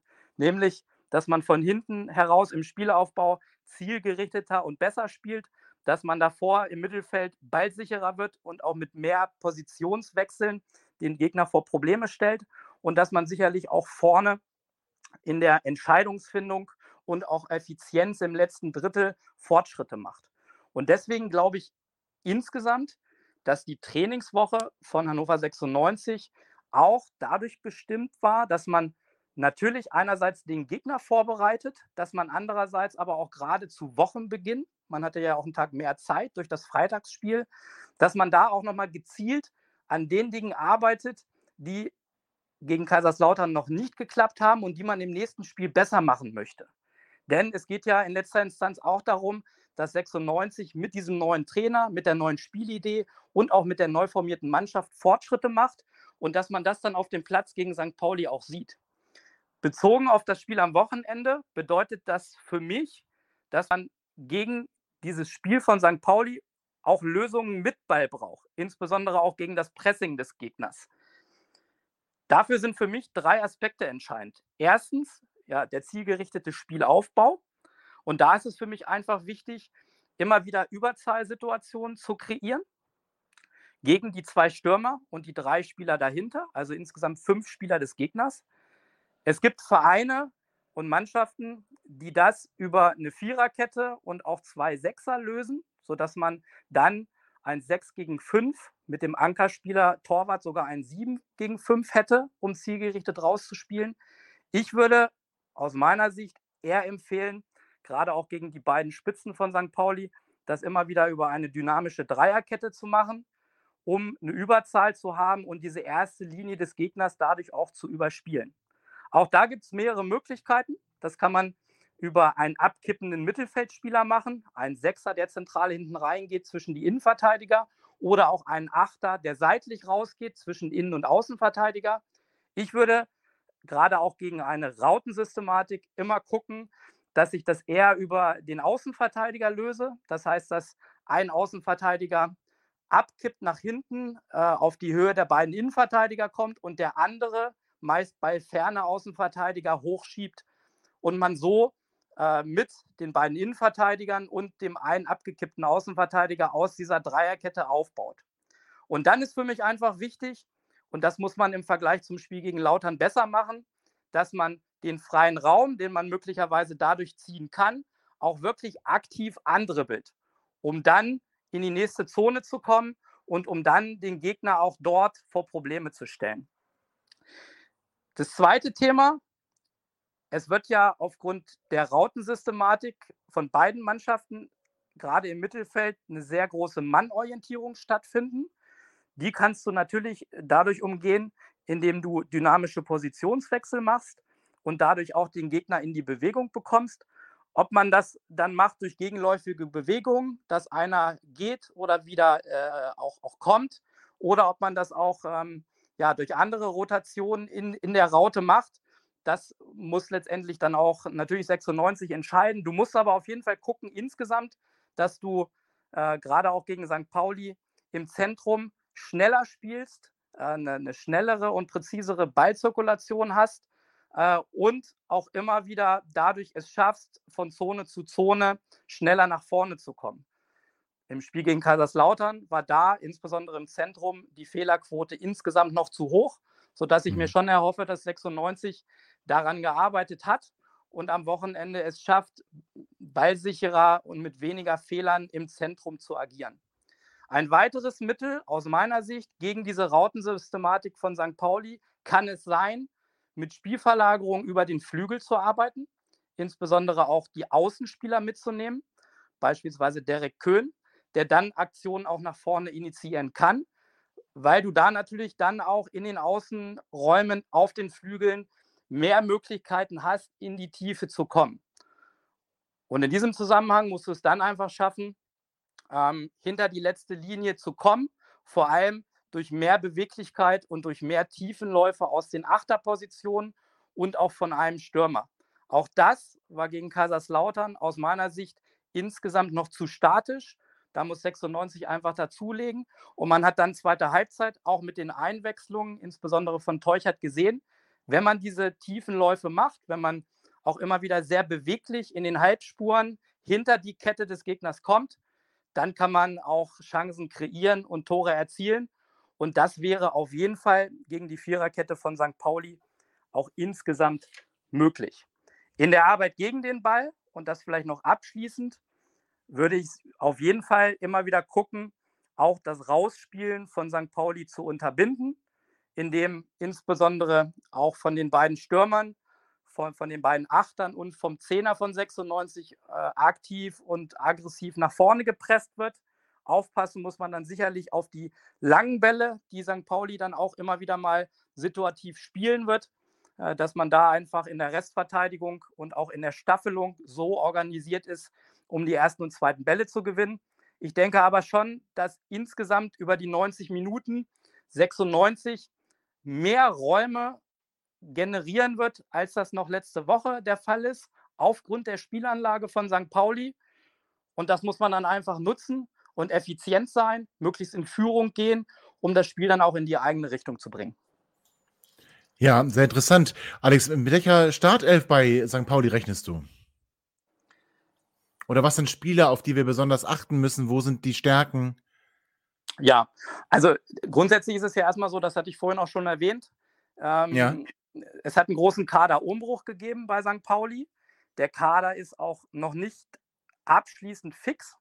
Das heißt, man konnte ja jetzt auch in der Woche lesen, dass St. Pauli insbesondere im Angriff auch noch Verstärkung sucht.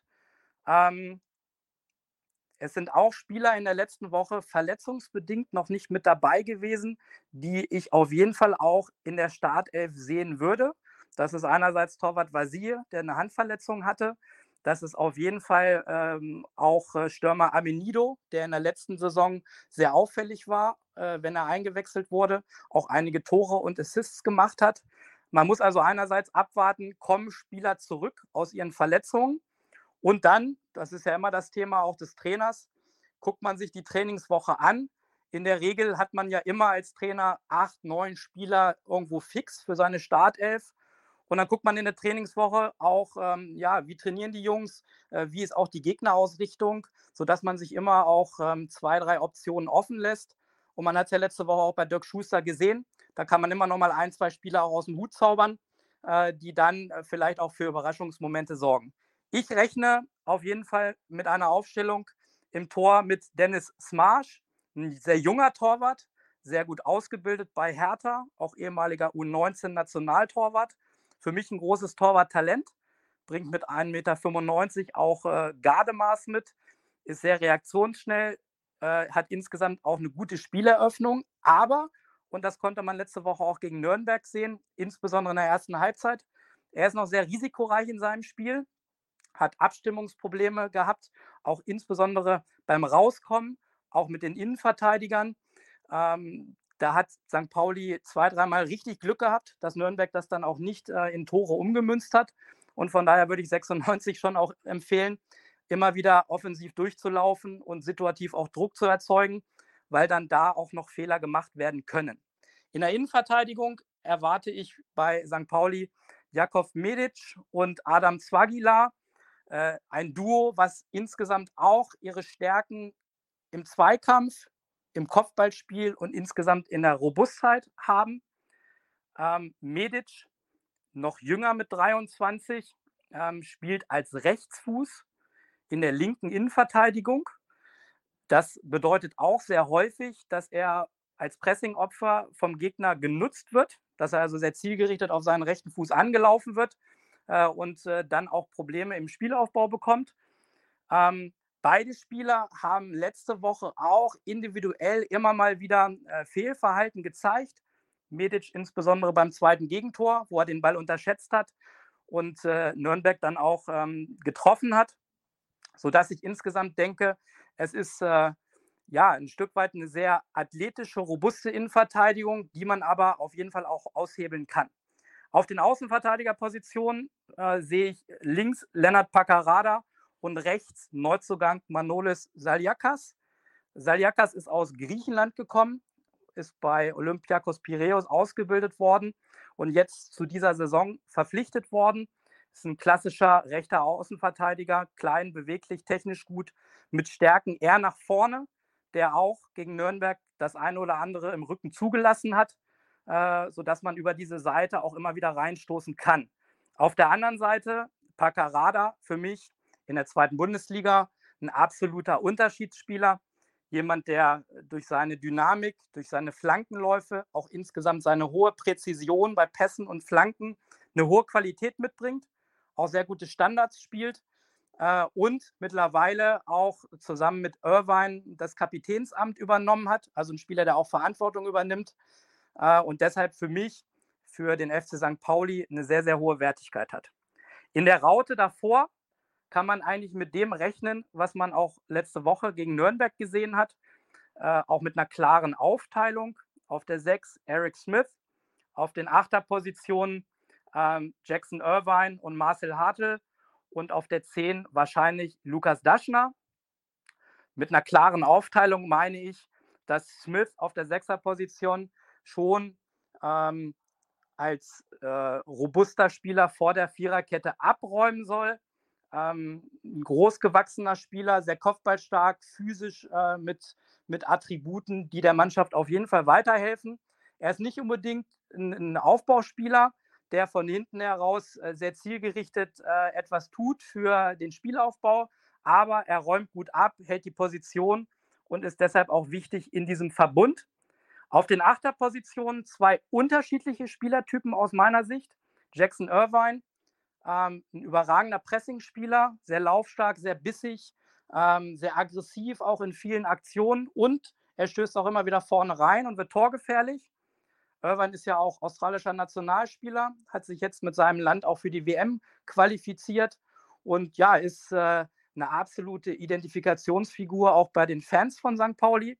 Marcel Hartl auf der anderen Seite, eher ja, äh, ein anderer Spielertyp, ähm, klein, beweglich, technisch gut, ähm, immer wieder auch mit Aktionen in engen Räumen, die er fußballerisch gut löst. Ähm, ist nicht unbedingt der überragende Zweikämpfer, aber äh, hat auch eine sehr gute Ausbildung ähm, in Köln genossen, zuletzt auch bei Union Berlin gespielt. Ja, und äh, tut der Mannschaft insgesamt mit seiner Erfahrung auch ganz gut. Auf der Zehnerposition als Nachfolger von Kofi Chiré hat der FC St. Pauli Lukas Daschner verpflichtet, der in der letzten Woche seine Qualitäten angedeutet hat. Er hat den Elfmeter zum 2-0 rausgeholt. Er hat das 3-0 selber gemacht. Äh, ein Spieler, der in engen Räumen gute Lösungen hat, über Doppelpässe, über ein gutes 1 gegen 1 Verhalten. Das hat er letzte Woche auch gezeigt. Und von daher ist er für 96 in diesen Zwischenräumen auf jeden Fall zu beachten und auszuschalten. Und dann haben wir vorne zwei Stürmer.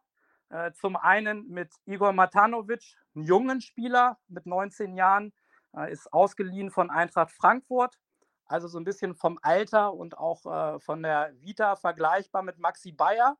Trotzdem aber auch ein ganz anderer Spielertyp, weil Matanovic äh, ja, groß gewachsen ist mit 1,94 Meter, immer wieder auch von Pauli als Zielspieler und Wandspieler genutzt wird. Und er ist jemand, der in der Box natürlich ein, gutes Kopfballspiel hat, auch einen guten ersten Kontakt hat und dadurch dann auch ähm, torgefährlich werden soll. Sein Partner kenne ich sehr gut, das ist Jojo Eggestein. Äh, Jojo ist äh, ja ein Spieler, der aus der Region Hannover kommt. Seine Eltern leben nach wie vor in ähm, Schloss Ricklingen. Ähm, Jojo ist äh, ausgebildet auch beim TSV Havelse im Jugendbereich, ist dann ja ins NLZ zu Werder Bremen gewechselt und ich habe ihn ähm, ja, über nahezu ein Jahr kennenlernen dürfen, als ich während meiner Zeit beim Fußballlehrer bei Werder Bremen hospitiert habe. Habe also damals sehr viele Trainingseinheiten äh, von Werder gesehen, war auch mit dem Trainingslager in Südafrika und konnte mir dadurch natürlich auch ähm, von Johannes Eggestein ein sehr, sehr gutes Bild machen. Für mich ist er ein Spieler, ähm, ja, wo dieser klassische Weg äh, von der Jugend in den Herrenbereich ein Stück weit schwer gefallen ist. Er ist ein Spieler, der im Jugendbereich durch die Decke gegangen ist, der unglaublich viele Tore für Werder erzielt hat, der in der Jugendnationalmannschaft erfolgreich war und der dann aber von der Körperlichkeit und insgesamt auch vom Vertrauen erstmal eine Zeit auch im Herrenbereich gebraucht hat. Er hat dann Umwege gemacht über die Linzer ASK in Österreich und zuletzt über Royal Antwerpen und hat jetzt den Weg zurück nach Deutschland gefunden und erhofft sich natürlich von der Zeit beim FC St. Pauli, dass er wieder Schritte nach vorne macht, dass er Tore erzielt, dass er auch irgendwann wieder den Weg zurück in die Bundesliga findet. Das wünsche ich ihm auch sehr, weil ich ihn als Spieler und als Mensch sehr schätze. Und man darf gespannt sein, ähm, ob er mit seinen Qualitäten, vor allen Dingen seinen technischen Qualitäten und auch äh, seinem Torinstinkt dazu beitragen kann, dass der FC St. Pauli eine erfolgreiche Saison spielt. Ja, also super interessant. Vor allem, da hatten wir dann wieder einen Havelser Jungen, der nicht den Weg zu 96 gefunden hat. Alex, ich ähm, Danke dir herzlich für deine Analyse. Ich glaube, wir sind jetzt bestens darauf vorbereitet auf die Partie am Samstag. Ich kann nur hoffen, dass, wie gesagt, die äh, diesmal zugehört wird äh, aus 96 Sicht und dass man deine Hinweise hier zur Kenntnis nimmt und sich auch daran hält und jetzt ein passendes Rezept für das Spiel am Samstag in der Hand hat. Alex, ich wünsche dir einen ganz, ganz schönen Abend noch. Ich wünsche dir viel Spaß ähm, mit unserem ersten Heimspiel am Samstag. Und ich freue mich sehr darauf, äh, dich dann wieder zu begrüßen zu dürfen, wenn wir unseren ge nächsten Gegner analysieren. Ja, vielen Dank. Auch dir einen schönen Abend und äh, allen Fans von Hannover 96 ein hoffentlich erfolgreiches Heimspiel am Wochenende. Das müssen wir doch ganz fest hoffen. Also bis dann. Bis dann. So, da sind wir wieder zum jetzt letzten Teil von Vorwärts nach Weit, dem 96 Podcast bei meinsportpodcast.de. Luca war zu Gast, ihr habt Alex Kiene gehört. Jetzt sind nur noch André, Chris und ich hier. Männer, Hansi ist weg. Ist das nicht geil? André, wir haben 200.000 Euro dafür bekommen. 200.000 Euro für Lukas Hinterseher. Alter, was da los? Ja, jetzt lachst du, ne? Jetzt lachst du. Und ich kann ja. dir jetzt schon sagen, ich kann dir jetzt schon sagen, wer im Spiel Hansel Rostock gegen Hannover 96, zwei Tore gegen Robert äh, Zieler, Robert Zieler, was sind die hier los? Ja, Ron Robert, ja. Schießen wird. Ja, ja, ich sag's dir, das wird uns wie ein Bumerang noch ereilen, diese Geschichte. Und ich würde jetzt schon die Wette anbieten, dass Hansi für Rostock mehr Tore schießt als unsere Stürmer zusammen in der ganzen Saison. Oh mein Gott, aber natürlich, du hast völlig recht, er ist weg. Die 200.000 nehmen wir gerne. Was viel wichtiger ist, ist aber, glaube ich, dass er von der Gehaltsliste verschwunden ist. Und das muss, lieber Herr Mann, das muss den Platz schaffen für einen weiteren äh, Stürmer und einen weiteren Neuzugang bei Hannover 96. Also es tut mir leid, wenn jetzt keiner kommt, dann äh, ah! Ja, aber ich muss schon sagen, ich finde es erstmal großartig. Chris, ich weiß nicht, wie du das siehst, dass Markus Mann für Lukas Hinterseher noch 200.000 Euro bekommt und dass Hansa Rostock wirklich sagt, sie wollten einen, einen richtig starken Stürmer haben, weil John Verhoek ja schon 33 ist und sie wollten ihn gleichwertig ersetzen. Ähm, da haben sie kein Spiel von uns gesehen. Jetzt haben sie sich auf jeden Fall einen jungen Mann geholt mit 31 Plätzen. äh, also man muss ja Markus Mann hoch anrechnen, dass er dafür eine Ablöse äh, überhaupt erwirtschaftet. Äh, hätte man ähm, die Fans gefragt oder äh, jeden äh, Hannoveraner, äh, ob er davon ausgeht, ob dass wir eine Ablöse generieren können oder stattdessen einen Vertrag auflösen und stattdessen eine Abfindung zahlen, nur um ihn von der Gehaltsliste zu kriegen.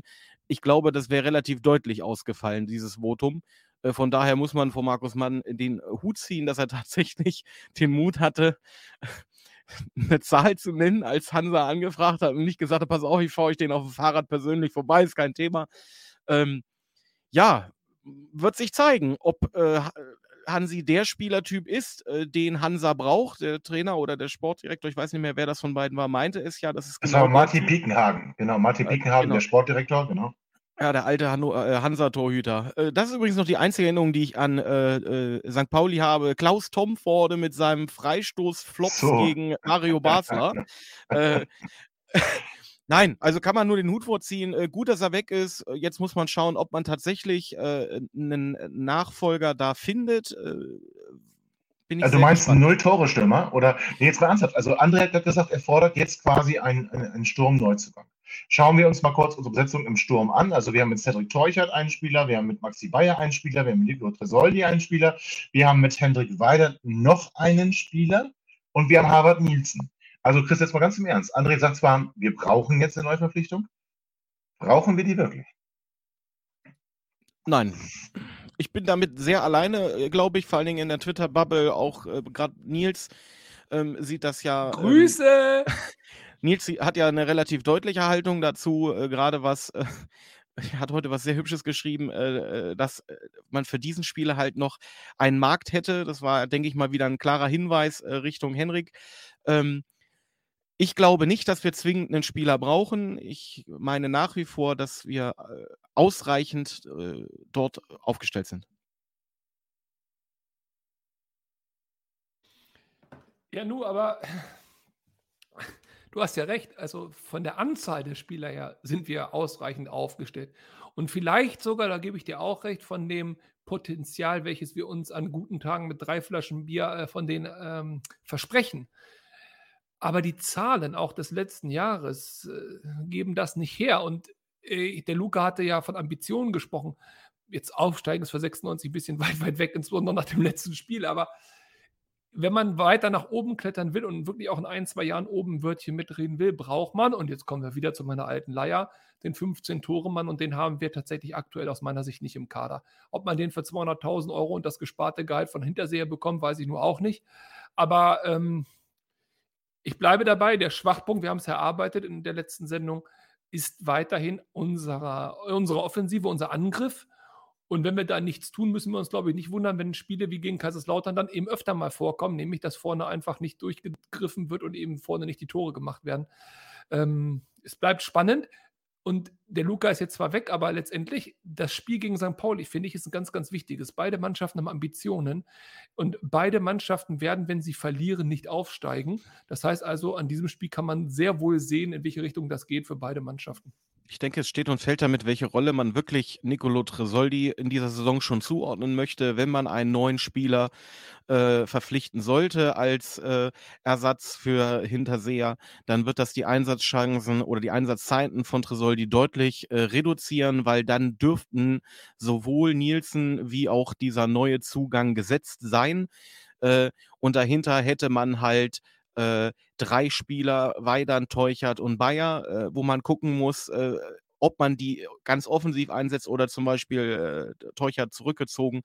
Ähm, ich glaube aber tatsächlich, wenn wir jemanden verpflichten, werden wir Tresoldi hauptsächlich im Amateurbereich sehen oder halt noch in der Jugend.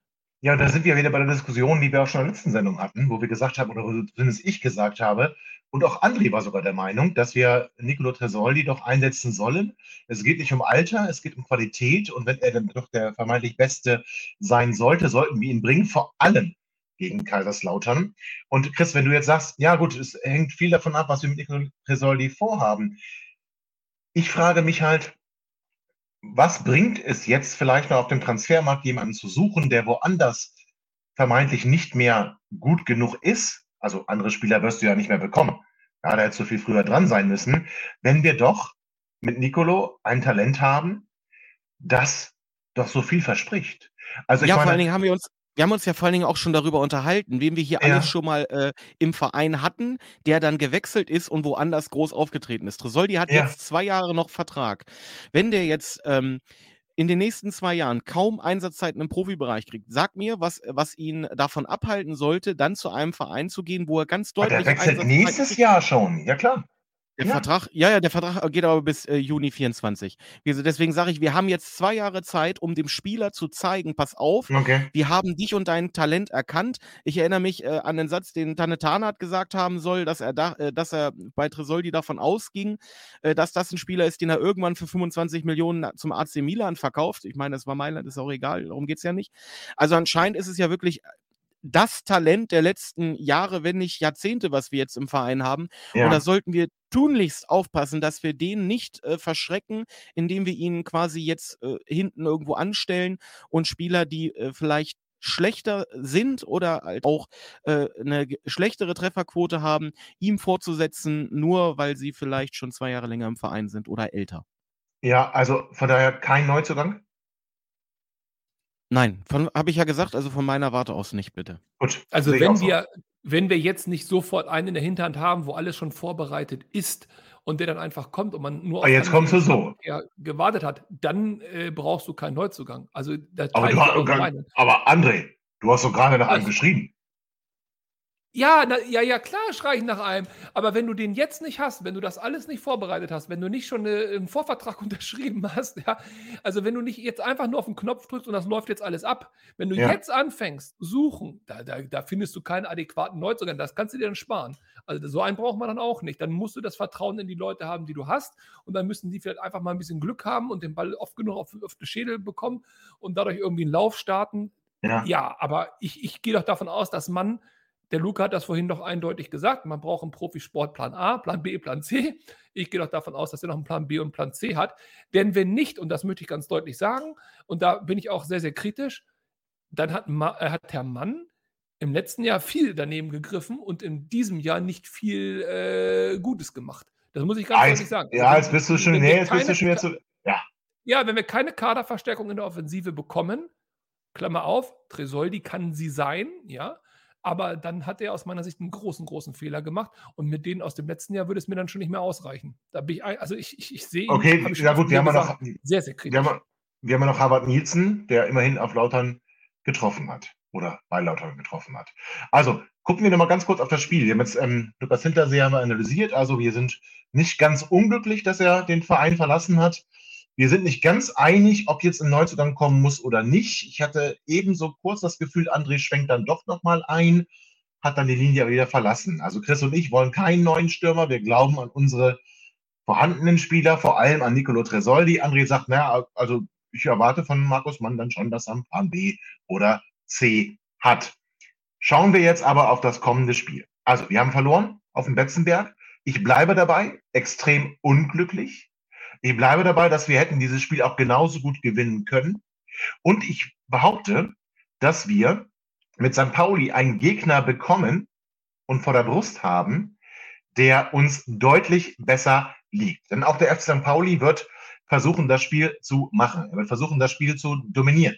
Und ich bin der Meinung, das liegt uns mehr und das wird uns in die Karten spielen. Wir werden mehr Räume haben und diese Räume auch zu nutzen wissen, wie es gerade schon Alexander Kiene gesagt hat, worauf es ankommt. Chris, würdest du diesen Weg mitgehen, dass das vielleicht ein einfacheres Spiel ist? Oder würdest du sagen, okay, nach der Niederlage auf dem Betzenberg, da boah, brauchen wir gegen St. Pauli aber gar nichts mehr. tue ich mich tatsächlich ein bisschen schwer, weil wir einfach einen zweiten Spieltag haben. Äh, ich will auch nicht zu früh schon ein Gefühl äh, verbalisieren, äh, in welche Richtung das für St. Pauli geht, in welche Richtung das für uns geht. Auf jeden Fall ist St. Pauli nicht so körperbetont wie Kaiserslautern. Ähm, wenn sie das Spiel machen wollen und Druck auf unsere Verteidigung äh, ausüben können, äh, wird sich zeigen, äh, ob wir ähnliche Fehler begehen, wie wir sie im letzten Spiel begangen haben. Äh, nichtsdestotrotz glaube ich, dass uns dieses Sch- äh, Spiel am, am Samstag äh, die ersten drei Punkte in der Saison bescheren wird und ähm, über die Höhe, ja, 2-0. Da kommen wir gleich, kommen wir gleich zu. Aber André, also Chris sagt, äh, er denkt schon, es könnte für uns besser laufen. Ich fand dich ein wenig fatalistisch, das habe ich dir ja schon gesagt, äh, während der Partie auf dem Betzenberg und auch kurz danach. Das war natürlich einen Tag später wieder ein bisschen besser, muss ich ganz ehrlich sagen. Da hattest du dich ja schon wieder beruhigt. Ich hatte ja so auf ein Streitgespräch gehofft, aber das kam nicht. Also, wie beurteilst du das? Also, glaubst du auch, dass äh, St. Pauli uns besser liegen wird und dass, dass unsere Stärken mehr zum Vorschein bringen kann? Oder bist du eher der Meinung, also nach dem Spiel auf dem Betzenberg, boah, da brauchen wir eigentlich nicht darüber nachdenken, dass wir Punkte holen gegen. Genau, das Spiel auf dem Betzenberg hat mich deswegen enttäuscht, weil ich die Hoffnung hatte, dass Mann einen Kader zusammengestellt hat und Leitl als Trainer eine Spielidee entwickelt hat, auch in dieser bis jetzt natürlich kurzen Zeit, erster Spieltag, das, äh, womit man in der Lage ist, gegen, ich sag mal, schwächere Gegner der zweiten Liga zu dominieren und diese spielerisch einfach ja, zu übervorteilen. Äh, Das war nicht der Fall, das war ganz offensichtlich nicht der Fall. Dementsprechend mache ich mir Sorgen. Dann bleibt mir natürlich nur die Hoffnung, die du gesagt hast, dass wir gegen spielstarke Gegner einfach destruktiv hinten drin stehen können und vorne hilft der liebe Gott. Äh, Dann muss ich wohl sagen, ja, das liegt uns hoffentlich besser und dann würde uns St. Pauli besser liegen. Ob das so kommt, weiß ich nicht, weil ich sehe St. Pauli tatsächlich als qualitativ bessere Mannschaft als Hannover aktuell. Ähm, deswegen wäre ein Sieg gegen St. Pauli unglaublich wichtig aus zwei Gründen und deswegen bin ich nicht ganz bei Chris. Er hat recht, die Saison wird erst später bewertet, nicht am zweiten Spieltag. Aber um eine Euphorie mitzunehmen, um die Fans mitzunehmen, brauchen wir, brauchen wir unbedingt ein Erfolgserlebnis gegen St. Pauli und sei es ein 1 zu 1 in der 90. Minute, ist mir egal, also für uns dann natürlich. Wir brauchen irgendein Erfolgserlebnis, um ein bisschen Euphorie mitzunehmen. Wenn wir, warum auch immer, äh, verlieren sollten gegen St. Pauli, mit dem Spiel Paderborn vor der Brust, dann mache ich mir Sorgen, mit drei Niederlagen in die Saison zu gehen. Und dann ist vieles an Euphorie, vieles an Ideen, vieles an Hoffnungen echt für den Mülleimer. Deswegen will ich nicht negativ darüber nachdenken, was kann alles schieflaufen. Ich möchte positiv denken. Vielleicht ist so ein Weggang von Hinterseher nochmal ein bisschen Mut für die beiden Stürmer, die auflaufen werden. Vielleicht sogar Henne nochmal. Wir werden sehen.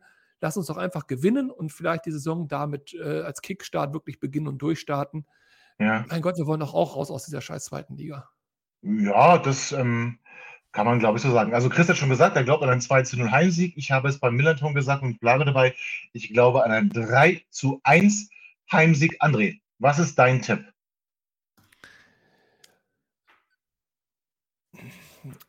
oh, was ist mein Tipp? Ja, ja, echt, ja, komm. Ja, es ist super schwierig, weil ich will nicht, ich habe eben gesagt, ich will nicht ans Negative denken, deswegen sage ich, wir gewinnen 1-0, Henne Weidand, 89. Minute aus dem Nichts und es wird äh, der Beginn einer großartigen Saison. Das klingt doch schon mal ganz hervorragend. Also, damit sind wir fast am Ende der Sendung angekommen, aber heute erei äh, ereignete sich nicht, sondern erreichte uns eine traurige Nachricht. Ähm, Uwe Seeler ist leider von uns gegangen, die HSV-Legende, aber nicht nur HSV-Legende, sondern er hat ganz, ganz viel getan für den deutschen Fußball. Ähm, er war, glaube ich, überall im Land sehr willkommen und sehr geschätzt. Mach's gut, Uwe. So, und damit sind wir am Ende der Sendung. Freuen wir uns auf den ersten Heimsieg der Saison, freuen wir uns auf ein attraktives Spiel bei Flutlicht und auf der großen Bühne. Wir hören uns wieder, spätestens vor dem, Heim, äh, vor dem Spiel, nicht Heimspiel, vor dem Spiel beim SC Paderborn. Und ähm, nochmal vielen Dank an alle Beteiligten, an André, an Chris, an Luca natürlich, an Alex Kiene vor allem. Und der größte Dank gilt euch da draußen. Liebe HörerInnen, vielen Dank, dass ihr uns die Treue haltet. Vielen Dank, dass ihr immer wieder einschaltet. Hört natürlich auch dann das nach dem Spiel beim Millanton. Ich bin sehr gespannt, ob Luca da auch so wieder on fire ist, wie er es heute Abend gewesen ist. Also auf ein tolles Spiel, auf einen tollen Spieltag, auf einen Heimsieg. 96 Allee. Bis bald. Ihr seid immer noch da? Ihr könnt wohl nicht genug kriegen. Sagt das bitte nicht den Jungs. So, jetzt aber abschalten.